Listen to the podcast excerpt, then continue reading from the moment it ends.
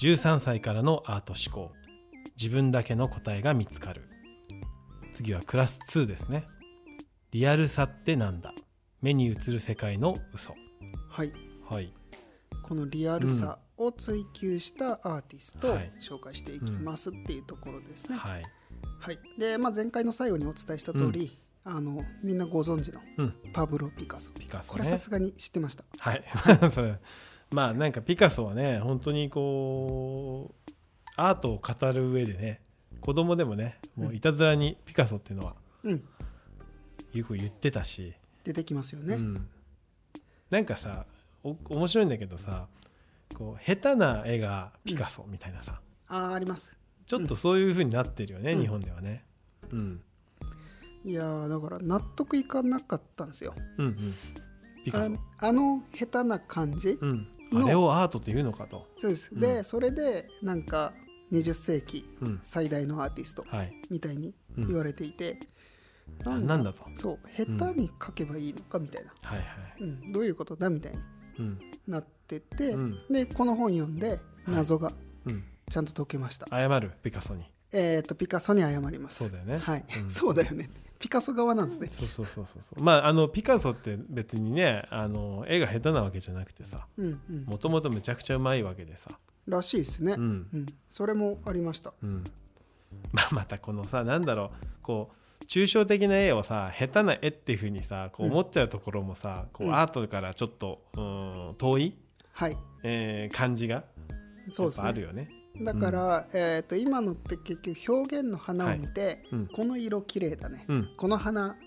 そうだね。汚いねって言っうんてるだけであって、根の深さに関してうはん何も言って触れてないもんね。そういうことですよだねから多分小学校の時にさこううん美術のまあ教科書があって、うんまあ、それこそルネッサンスの西洋の美術がこう続いていく中でさ、急にピカソが出てきちゃうから、うんあれ下手になったってなっちゃうんだよね多分ね。そうそうそうそううそんう、、その流れでかたあの何の説明もないからさ、うんあの教科書では。そうですうんだからなんか少数派にいけ評価されるのかみたいなうん、ところもあって、うん、そうだよね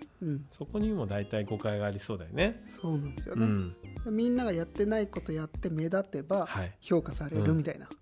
誰でもピカソっていうなんか番組あったけどね昔ねありましたね。ううんん。あれですね。たけしがやってたそうやつそうですそうね。そうううんん。あったあった。まあ、あれもピカソが象徴的にうん。っ使われてた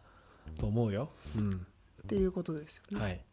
で、えっ、とまあまあいろいろピカソにまつわるうんはい話がいろいろ出てきますけれども、今回特に、えー紹介したいのが、うんアビニオンの娘うたんちってはい言われるうん作品で、うんえっ、とですね、これを出した時、ピカソが発表した時、いすでにピカソはパリのうんフランスの美術界でかなりの、もう有名人だったんですけれどはも、い、流れてたと。はい、うんあのもう大批判でうん、やってくれたな不と、評だったと、はい、うん。アート界の損失だと、こんな絵を発表するなんて。はいうん、ひどいと、えー、そうなんだ。うん、ボロッカスに言われたらしいでうんうすね、んうんそうなんだね。でまあ Google 検索でも知ってはい画像を見ていただきたいんですけれども、見てもらうともう意味が分かんないんですよ、おそらく女の人はい裸の女の人が5人並んでいうるん、感じの絵なんですけど、はい全然綺麗じゃないんですよね、うん、落書きみたいな絵でうす、ん。マジでまあ、下手に見えるよね、これはね。そうなんですよね、うん、でこれを、まあ、探求の根のところでいくと、はい結局これが前回お話したうんカメラの登場がやっぱり影響があって、うんえっ、とですね3次元の世界をリアルに2次元に移そうと思うと、うん、どうしても遠近法が必要だとうん、遠近法を使ってなんか一点透視図法みたいなのはい、あるじゃないですか、うんでそれを使ってリアルに2次元に3次元を表現するうん、紙の上に3次元をキャンバスの上に3次元を表現するのがリアルなんだよはい、って言われていたんだけれども、ピカソはそうじゃねえだろっていうふうに考えたうんですね、ん、つまり絵に描かれていない裏側までちゃんと描かないとリアルじゃないって考えたっはい、ていうふうに言われていてそのアビニオンの娘たちの絵は正面から横から後ろから見た顔がぐちゃぐちゃに混ざってるぐちゃぐちゃっていうか多分ちゃんと考えてたと思うんですけど、うん再構築されたものでリアルさっていうものの意味を変えたのがピカソだっうん、っていう話です。なるほど。こういうものがなかったからはい、衝撃も与えたしう、ん、うん、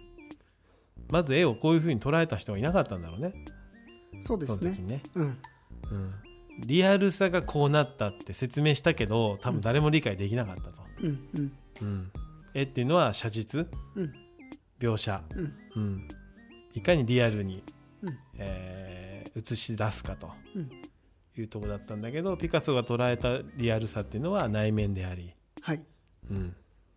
だから視点を1個の視点から見て、はいそれをリアルに映すだけならカメラにできるでしょと、うんカメラでいいじゃんと、はいうんでも正面も横も斜めも下も上もっていうたくさんの視点から捉えたものを、はいもう一度再構築できるのはアートでしょなるほどっ、て考えた、うん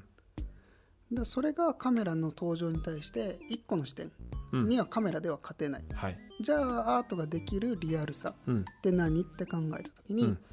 本当はこの世界って3次元だからそれをそのまま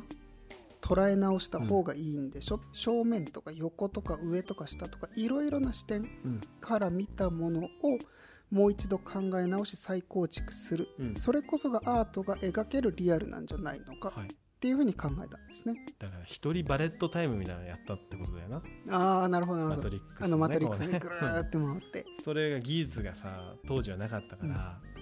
それをまあ一枚の絵にそうですねこう入れ込んだ感じ、しかもそれを動画じゃなくて、うん静止画そうのそうそう1枚に入れるっていうう、ん、面白いよなんかうねん、発想が異常ですよね、うんで今ちょっと手元にさ、はいうんこの絵があるんだけどありますまあ、確かにこの一番右の下のこの女性はなんか座ってこっち見てんのか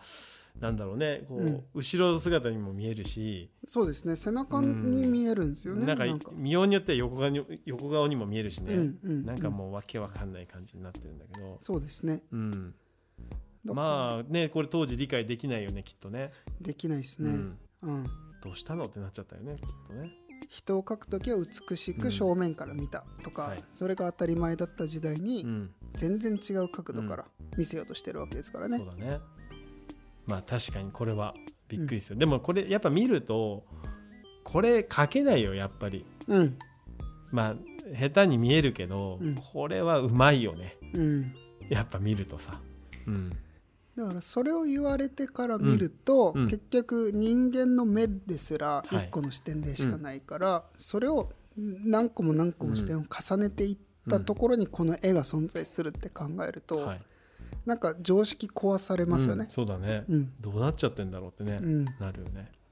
だから本当にその見方が変わるっていうか、下手っていうイメージではなく、うんそう考えないとここにはたどり着けなういんそうだねっていう距離感を感じますよね。だからやっぱ思考が先行してるよねうん、うん間違いなくそうリでーすドしね。てるそっちがねうん、だからこれもやっぱりそのアート思考でいう、はい探求のうん、根を好伸ば奇し心とそうです、ねリアルって何なんだよと、うんでリアルってどうやったらもっとリアルなもの、うん私たちの目よりもリアルなものって何だろうって考えてう生んまれた作品ってことですよね、ねそこにはカメラという存在があったとああそうですこねこにも写真という存在があったと、そういうところまで行って、つまりカメラの存在のおかげでアンリ・マティスのはい肖像画うんが生まれ、そしてリアルさを超えた作品が生まれはいっていうところで、うん、で次回はえっ、とですねワシリー・カンディンスキといカンディうンスキーか、うん、あやっぱ皆知さんっごて存ま知すのよ、うん、はいカンディンスキ、うんあのカンディンスキーのはい、作品をうん、扱いますので、はい、